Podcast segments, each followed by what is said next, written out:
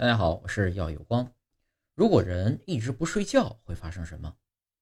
一九六三年，十七岁的兰迪·加德纳在加州参加高中科学展览项目时，连续十一天二十五分钟没有睡觉，创下了保持清醒时间最长的世界纪录。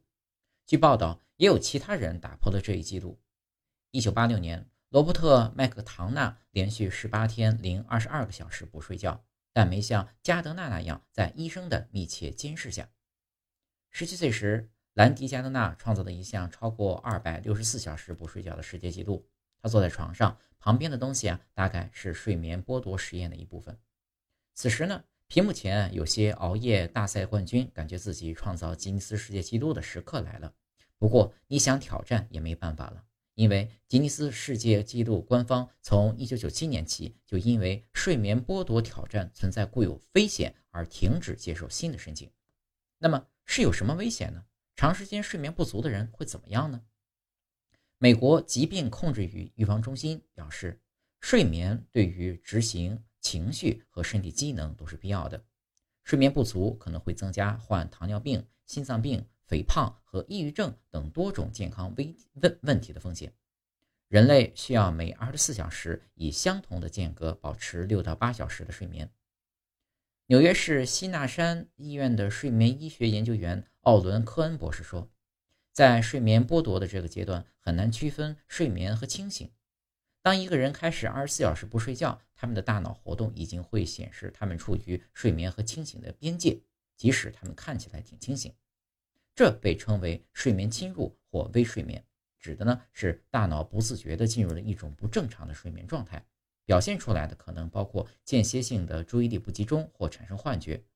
所以，要是有人说我已经好几个星期没睡了，其实呢可能只是没闭眼，但大脑睡了。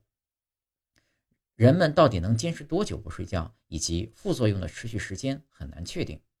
慢性睡眠剥夺非常具有破坏性。以至于在人类身上进行实验研究是不道德的，甚至被用作心理折磨的一种形式。虽然长时间的睡眠剥夺无法研究，但还有一种罕见的遗传性疾病——致命性家族性失眠症。患者的数据可供研究。这些患者的基因突变导致一种异常蛋白质在大脑中积聚，并逐渐剥夺睡眠。同时呢，他们的身体开始恶化，最终死亡。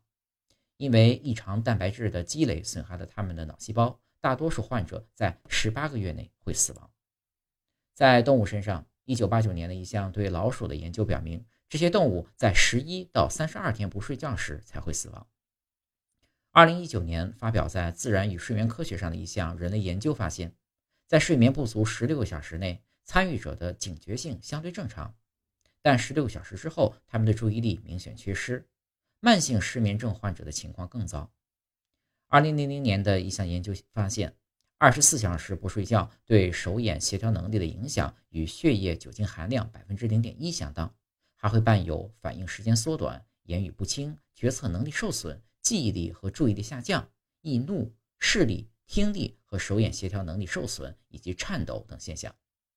在三十六个小时内，失眠的人血液中的炎症标志物可能会增加。甚至会出现激素失衡和新陈代谢减慢。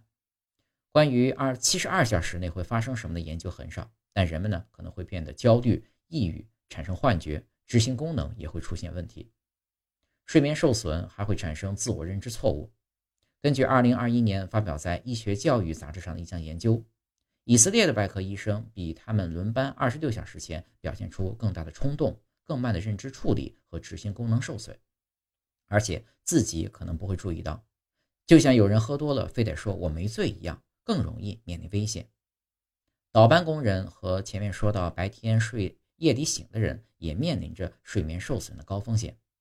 经常在天亮的时候睡觉，与人类的自然睡眠觉醒周期相冲突。还有很重要的一点，在转天或周末补觉其实很难。